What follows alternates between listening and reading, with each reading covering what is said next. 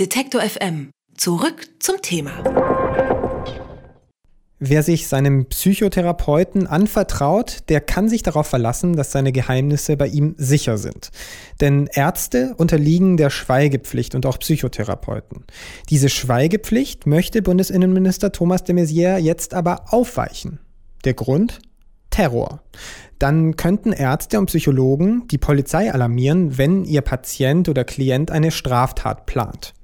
Was das für PsychotherapeutInnen bedeutet, frage ich Dietrich Munz. Er ist Präsident der Bundespsychotherapeutenkammer. Guten Tag, Herr Munz. Guten Tag. Was würde es denn für die Therapeuten bedeuten, wenn die Schweigepflicht aufgeweicht wird? Die Schweigepflicht ist eine wichtige Grundlage für Ärzte und auch Psychotherapeuten, dass Patienten dem Arzt oder Psychotherapeuten alles anvertrauen kann. Das ist eine sehr wichtige Grundlage für jede ärztliche und psychotherapeutische Behandlung. Und es ist sehr wichtig, dass Patienten uns alles sagen können, was sie beschäftigt, auch über intime Dinge, aber auch zum Beispiel über Fantasien oder Gedanken, dass sie wütend sind oder dass sie auch jemanden im schlimmsten Fall umbringen könnten. Das ist sehr wichtig zu unterscheiden von einem konkreten Plan. Kann man das immer so gut voneinander man, unterscheiden? Man kann das unterscheiden, man kann dann auch klärend nachfragen, um zu sehen, ob sich solche Fantasien konkretisieren. Es geht übrigens nicht nur um Aggression gegen andere, sondern auch wenn ein Patient verdeutlicht, dass er sich selbst umbringen möchte, müssen wir das genau klären und notfalls dann auch gegen den Willen des Patienten handeln, dass er sich nicht selbst umbringen kann. Ich bin jetzt nicht der Psychotherapeut, sondern Sie und Sie kennen diese Situation vielleicht, aber ich stelle mir das wahnsinnig belastend vor, wenn mir jemand sowas erklärt und, und ich das ernst nehme. Ist es da nicht auch eine Entlastung, wenn man dann jemanden warnen darf? Weil bisher müssen Sie das ja für sich selbst behalten. Ja, das ist kann tatsächlich zu einer schwierigen Situation führen, diese Entscheidung zu treffen.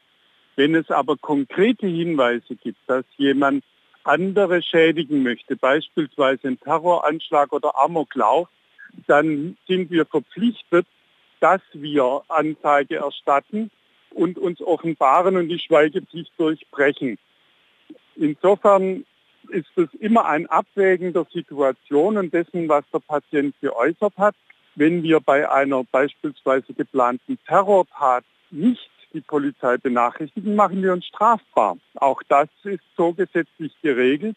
Deshalb halten wir die aktuellen gesetzlichen Regelungen für vollkommen ausreichend, weil hier geklärt ist, wann ein Arzt oder Psychotherapeut auf die Schweigepflicht durchbrechen muss. Wie wird das dann bewiesen, dass das ein Fall war, bei dem das okay war? Also muss man dann quasi abwarten, ob es dann wirklich zu dem Terroranschlag kam? Das, also das kann man doch nicht nachweisen. Das ist ja die grundsätzliche Schwierigkeit bei einem Verdacht auf für eine geplante Handlung, wenn es noch nicht konkret ist und der Patient nur ganz allgemein eine solche Überlegung äußert, dann darf auch die Polizei unsererseits nicht eingeschaltet werden. Es muss sich also schon um einen konkreten Verdacht handeln oder einen konkreten Plan handeln, der dann uns ermöglicht, die Schweigepflicht zu durchbrechen.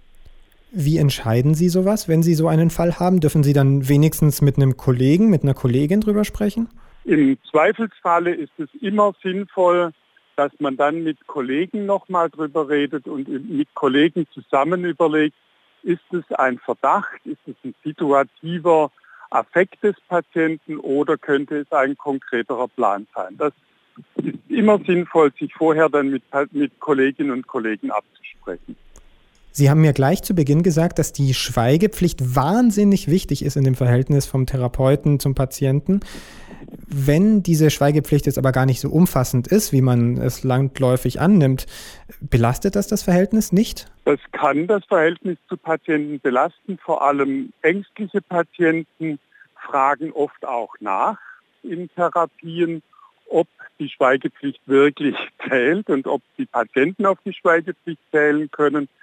Und genau deshalb ist die Schweigepflicht so wichtig, weil viele Patienten die Befürchtung haben, dass man das, was sie dem Therapeuten oder Arzt anvertrauen, dass das dann auch weiter erzählt wird, was wir nicht tun dürfen. Aber daran würde sich ja auch nichts ändern, wenn ich die Vorschläge vom Innenminister richtig verstehe, oder? Warum fürchten Sie da? Doch, es geht auch darum, wenn ein Verdacht entsteht, und das ist das Schwierige, der Verdacht alleine soll kein Grund sein, dass man die Schweigepflicht durchbricht. Denn wenn der Verdacht aufkommt, müssen wir das klären und auch alles tun, damit jemand keine Gewalttat begeht. Das heißt, wir müssen dann alles therapeutisch zunächst unternehmen, um die Tat zu verhindern. Erst wenn das nicht gelingt, dann darf die Schweigepflicht durchbrochen werden. Und das soll auch, sollte so bleiben. Genau das aufzulockern halten wir nicht für sinnvoll. Was das für die Therapeuten bedeutet, wenn diese Änderung kommt, haben wir jetzt beleuchtet. Was bedeutet das denn für die Klienten? Für die Patienten würde es bedeuten, dass sie dieses Vertrauen nicht mehr haben können, dass sie alles anvertrauen können, was sie beschäftigt, was welche Fantasien sie haben, sondern dass sie Angst haben müssen, dass der Psychotherapeut oder der Arzt dann jemand anderen informiert, beispielsweise die Polizei, und er dann unter einen Verdacht gerät, dem er dann ausgesetzt ist und möglicherweise dann auch polizeilich beobachtet oder verfolgt wird. Und genau das ist das, was nicht passieren sollte, dass jemand auf dem Hintergrund eines solchen Verdachtes dann in polizeiliche Kontrolle kommt. Der Minister argumentiert ja aber, man muss zur Verhinderung von Straftaten, von besonders schweren Straftaten nichts unversucht lassen. Können Sie dieses Argument nicht gelten lassen? Dieses Argument zieht insofern nicht, als das schon jetzt eine Straftat wäre, wenn ein Psychotherapeut bei einem konkreten Verdacht auf eine äh, Handlung, auf eine schwere Straftat sich nicht gegenüber der Staatsanwaltschaft oder der Polizei offenbart, denn das ist jetzt schon gesetzlich geregelt, dass dann eine Verpflichtung besteht, sich zu offenbaren, sprich die Pflicht zu durchbrechen. Das ist schon gesetzlich im Strafgesetzbuch geregelt. Das sagt Dietrich Munz, Präsident der Bundespsychotherapeutenkammer. Vielen Dank für das Gespräch, Herr Munz. Danke mich auch. Vielen Dank. Alle Beiträge, Reportagen und Interviews können Sie jederzeit nachhören im Netz auf detektor.fm.